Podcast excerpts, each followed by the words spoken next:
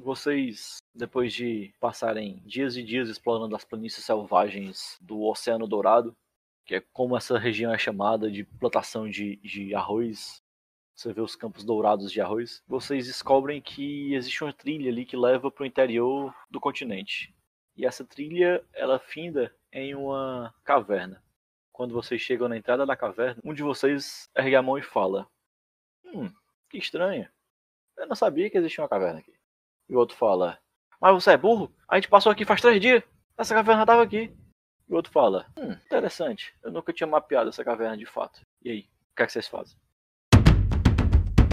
Oi, eu sou o Queimado. E aí, eu sou o Danilo. E bem-vindos à Fortaleza da Ana.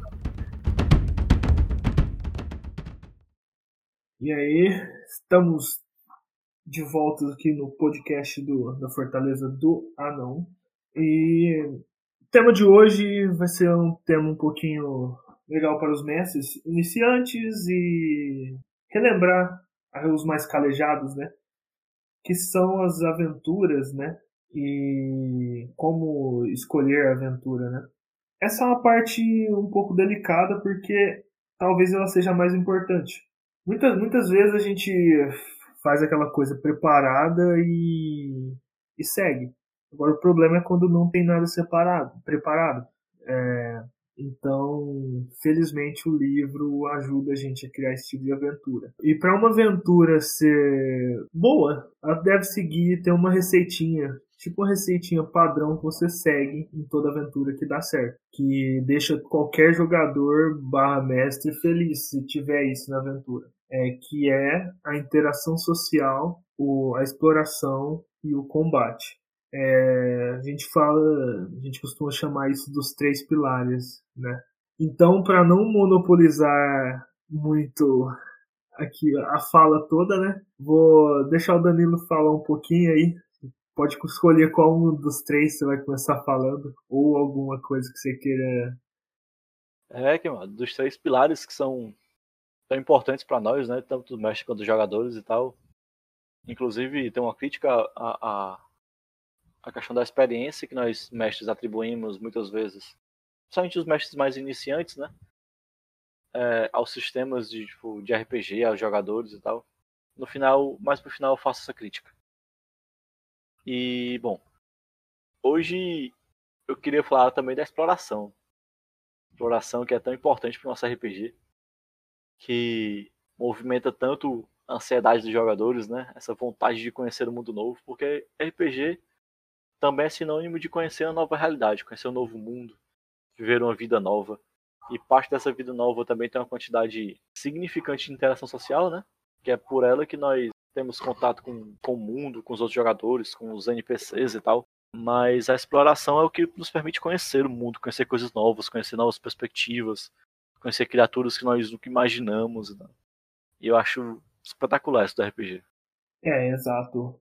Bom, é, dando um pequeno adendo aqui, é, nós falamos do, do livro do jogador, né? E, mas a partir da página 7 você já consegue dar uma olhada no livro do jogador, que tem os três pilarezinhos lá é bom para dar uma seguida nele. Como tá no livro do jogador, então não é desculpa que só o mestre deve saber. Então. é verdade. Tá para os dois lados. Mas. Falando agora do, do terceiro, que é o combate, a gente tem por ideia que o combate é só gritaria e soco na cara, né? Mas tiro porrada Isso, é porrada de bomba. Mas muitas vezes você tendo os três pilares bem encaixados, às vezes você pode começar um combate com rolando a iniciativa e terminar ela de uma forma que os jogadores estão apertando as mãos ali e fazendo um acordo. E isso acontece na, na vida real também, né?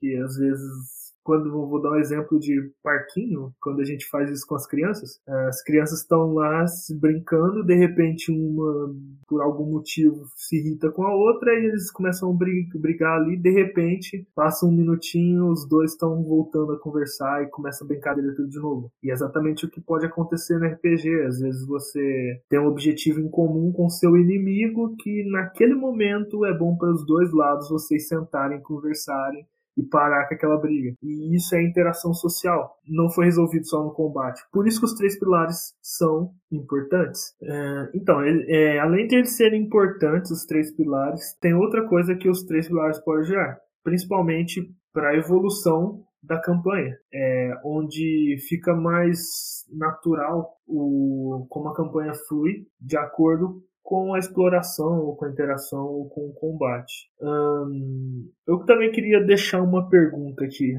pro, pro Danilo, já que ele já falou da, da crítica. Eita. Lá vem. Não, é, é coisa. É tranquilo, cara. É tranquilo, pode ficar tranquilo. Por que, que é tão difícil o mestre iniciante ou mais velho dar uma atenção à interação social referente a nivelamento do jogador, a, a nível de recompensa para o jogador? Acho que muito é uma excelente pergunta e a minha crítica ela tá atrelada a isso, né? Muito no RPG, tipo, principalmente no D&D, assim, quinta edição, a gente pode ver que a experiência está atrelada ao challenge rating do monstro. Então, se a experiência está atrelada ao nível de dificuldade do monstro, aquela experiência só vai ser adquirida se aquele monstro for vencido. E geralmente os monstros só são vencidos por combate. Então existe uma, uma falsa premissa de que os, o, a XP ela só pode ser obtida, né? os pontos de experiência podem ser obtidos por combate. Isso não é verdade. Isso não é verdade. Inclusive, meus jogadores tiveram essa experiência onde eles encontraram um espectador que estava confuso e eles venceram a batalha, entre aspas, né? ao lembrar o espectador que o contrato dele já havia sido encerrado. E aí o espectador voltou para o mundo dele. E eu, inclusive, os recompensei com algumas uma quantidade de pontos maior do que se fossem resolver por tapa na cara, né? Pelo combate clássico. Porque eu acho que nós temos, nós como mestres também, nós temos que interagir com o mundo de forma a, a favorecer essas interações, a favorecer maneiras diferentes de resolver os mesmos obstáculos. Né? É, vai muito ao, tipo, ao que o Queimado acabou de falar, que o jogador, ele, ele às vezes ele faz um RP magnífico, ele faz uma, uma interação, ele faz uma leitura do personagem dele, ele, ele vive o personagem dele de uma forma muito intensa, muito muito verossímil. E eu acho que ele também tem que ser recompensado por isso. E por que não recompensar ele com pontos de experiência também? Né? Por que não por que recompensar ele só com pontos de, de inspiração? Ele merece receber pontos de experiência por estar interagindo bem com o mundo, ele está vivendo bem e personificando bem o personagem dele. Né? Boa, boa, boa. E pegando um pouco aí do que você disse, essa experiência, você disse do jogador experiente, você recompensando esse tipo de jogador, você automaticamente mostra para o restante da mesa que se eles fizerem igual ou melhor, eles podem ser mais recompensados. Pequeno adendo aí, que eu já tinha quase esquecido desse bicho aí, no, nesse episódio que o Danilo falou, realmente foi um episódio bem bacana. Foi a primeira vez que aconteceu comigo, é, no caso era eu o jogador. Eu não esperava. E já, a gente já estava esperando o combate e vamos morrer. eu, eu adoro, eu adoro, eu adoro esse, esse, esse, psicológico dos meus jogadores. Eles entram numa, eles entram no, numa, numa cozinha e falam, é hoje que a gente morre. Mas brincadeiras à parte, é, a gente falou do, dos três pilares, mas aí aventura em si. Que tipo de aventura narrar? Narrar one shots, uh, campanhas extensas, rolar aventura? Quando eu devo fazer isso? Como? Por quê? Vai muito aquela pergunta. Conheça no episódio de hoje mestres do RPG. O que eles comem, onde eles dormem, como eles vivem. Massa. Ninguém sabe, são perguntas místicas. Né? Mas eu acho que tem um ponto em comum que eu acho que muitos de nós começaram da mesma forma. Acho uma, maneira excelente de começar na narração. Tipo, fica uma dica para os mestres novos, né? Comece a narrar pelas aventuras prontas. Né? porque elas já dão muito material. Tudo é muito mastigado, tudo é explicado, tudo é exemplificado. Todos os NPCs estão prontos, todos os monstros estão prontos, todos os combates estão prontos. E para quem está começando a narrar, Você narrar uma aventura pronta é, espetacular, porque você não tem você não tem que se preocupar em criar os encontros, em criar as interações. Você se preocupa basicamente em narrar o que está acontecendo, vivenciar aquela, aquele ambiente, né, aquela ambientação para os jogadores, e você se preocupa com. Você começa a aprender a pegar os detalhes de como é de fato narrar, né? Como os jogadores se comportam, como os jogadores vão interagir com certas coisas, como eles vão reagir com certas experiências que eles obtêm no, no jogando e tal. Isso eu acho que é um, é um, é um aprendizado essencial para o mestre iniciante. Bom, outra coisa também importante que nós temos são os homebrews, né? Uh, quando eu devo usar, como eu devo usar. O como, eu acho que é a pergunta mais fácil de responder é usar com cautela, porque um homebrew ele pode desbalancear muito sua campanha. Às vezes sua campanha está balanceada, você põe um homebrew que quebra ela inteirinha. Mas isso eu tô falando mecanicamente, mas as aventuras, geralmente homebrew, é, é que você escolhe como ela vai ser, você edita ela. E o, o próprio livro do, do mestre já te dá opções sobre isso, que são tabelas de rolagem. Se você quiser fazer um dungeon crawler, por exemplo, aquele. Não, Tamo, vamos supor que estamos num domingão, a gente só quer matar monstrinhos. Então você vai lá, se você pegar o livro do mestre, lá tem como você gerar uma masmorra em minutos. Você rola ali, você gera toda a masmorra inteirinha ali, certinho, com todos os andares, apenas com rolagens. Então o conteúdo do, do livro do mestre ajuda bastante você criar uma aventura nova. Sem falar que ele, ele, ele ensina toda a ambientação, como você criar um, uma vila, enfim, outras coisas. Mas, seguindo ainda mais um pouco a fundo do homebrew, por que não usar uma aventura pronta e dar uma incrementada? O Danilo é, pode falar melhor disso aí que eu. Sobre isso, essa questão de você dar uma mudada nas aventuras prontas, eu acho extremamente válido. Claro sempre com muita cautela, né? Porque elas já vêm muito equilibradas, algumas. Né? Algumas aventuras prontas são meio ruinzinhas e a gente pode até falar sobre isso em, outros, em outro episódio que da Fortaleza. Mas geralmente as, as aventuras prontas elas já vêm extremamente balanceadas e tal. E aí você, se você quiser fazer, fazer uma continuação depois que terminar essa aventura, você já pode, ao longo da, da, da aventura pronta, já ir colocando elementos novos que possam vir a, a, a dar esse, esse, essa saída no final, né? Que possam dar, é, é, fazer esse complemento, possam dar continuidade à história.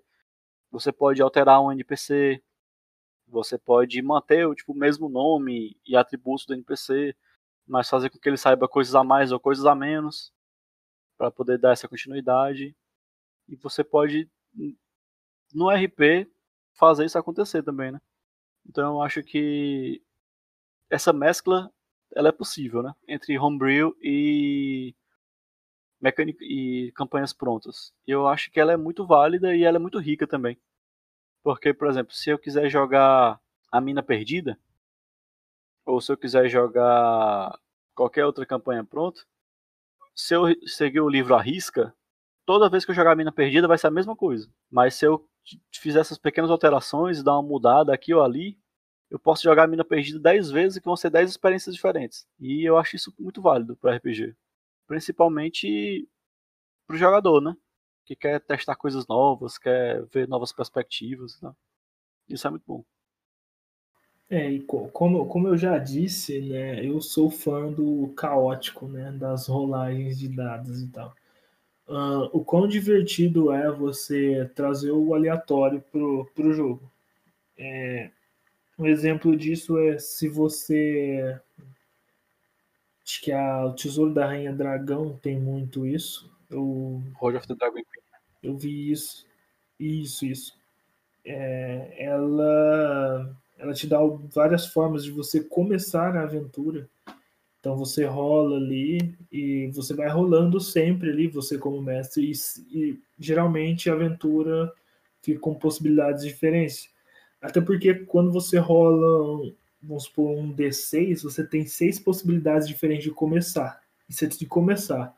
Aí vamos supor que chega a um certo momento você rola mais outro D6 para ver o rumo da história de novo. Ou seja, você já ampliou isso mais 36 possibilidades. 36 possibilidades. E isso é, é muita coisa. Então, para você enjoar da aventura, seriam 36 vezes. Tirando as vezes que você vai usar um homebrew, que você vai falar que por que não ser o, naquele momento não ser outro vilão, não ser outra coisa? Exatamente. Ou o vilão ser aliado, enfim, aí por aí vai.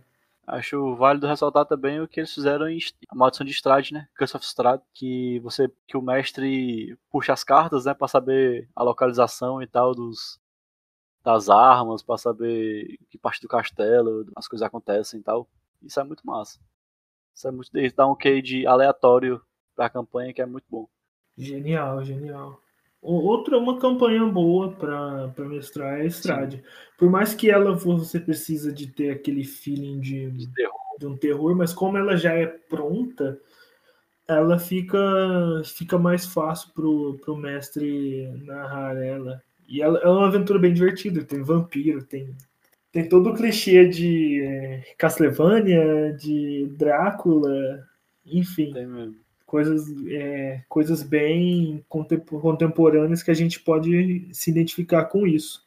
Bom, para dar um apanhado geral, falamos sobre os três pilarzinhos, qual aventura, como começar sua aventura, mas aí não, não, não quero fazer, não quero começar do, do zero. Sou, sou meio preguiçoso. Uh, minha dica é não faça isso. Eu comecei desse jeito.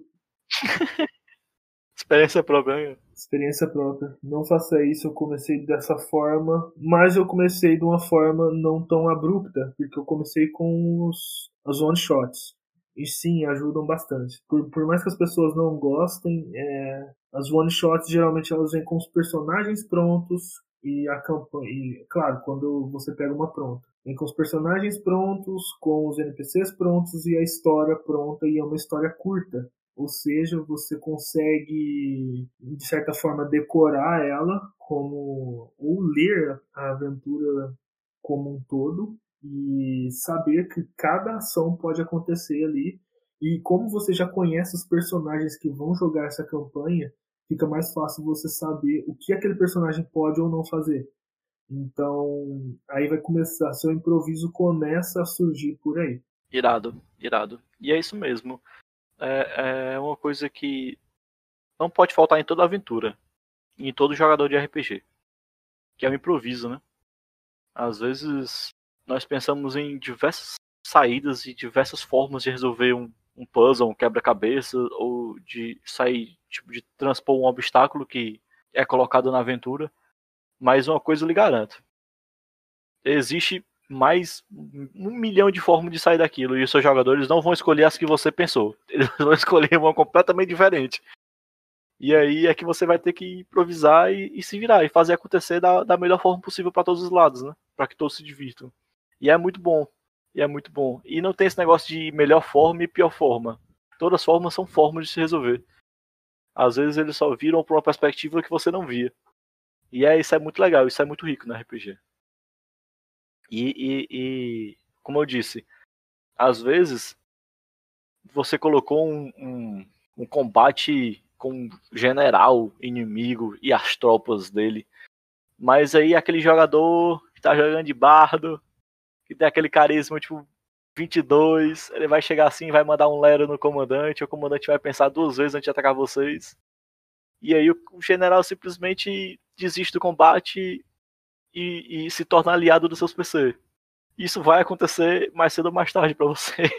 É uma forma de você gerar, tipo, experiência para os jogadores. Você pode recompensá-los pela experiência, não só pelo sangue derramado, né, pelas lágrimas sobre o, o seu personagem morto, mas também por formas diferentes de resolver conflitos, né? Formas diferentes de resolver os mesmos obstáculos. Bom, é, finalizando aqui com, com o Danilo aqui, a última, última coisa que eu queria indicar é que eu, eu encontrei, eu encontrei recentemente aqui, estava comentando até com o Danilo, um material da Unerter de Arcana. Para quem não conhece Unerter de Arcana, é um. São os playtests, né? São os materiais de teste da Wizard para Exato, exato. Quinta edição.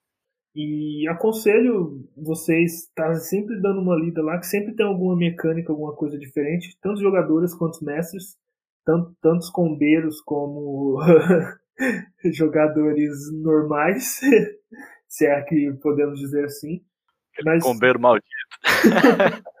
Mas é um material interessante aí para tá dando uma olhada, vale dar uma uma atenção. Nesse artigo que eu estou falando seria sobre a experiência dos três pilares. Lá ele fala justamente isso que o Danilo falou sobre como a iniciar esse, esse processo de experiência por, pelos outros pilares, não só pelo combate. Aí é, essa é a dica que nós do da Fortaleza do Anão deixamos aqui para vocês. Irado, irado. Só lembrar que, que, que, é uma proposta, né? De um modo diferente de aplicar a experiência. Então, isso não impede que você não possa adaptar esse sistema que eles, que eles propõem ao sistema normal ou ao seu sistema de experiência, né? É uma ideia nova que eles trazem. E eu acho isso muito válido. Muito válido. Justo, justo, justo. De frente à caverna estão nossos dois amigos conversando. A brisa passa bem nas colinas ao fundo, um clima calmo. Eis que começa um barulho. Em cima da caverna, onde eles mal tinham notado e estavam discutindo, um olho enorme aparece. Os dois olham para o olho, se entreolham e um discute com o outro. Não tinha isso aqui antes. Mas é claro, você é idiota, não presta atenção em nada. E nesse momento, o que é que vocês fazem?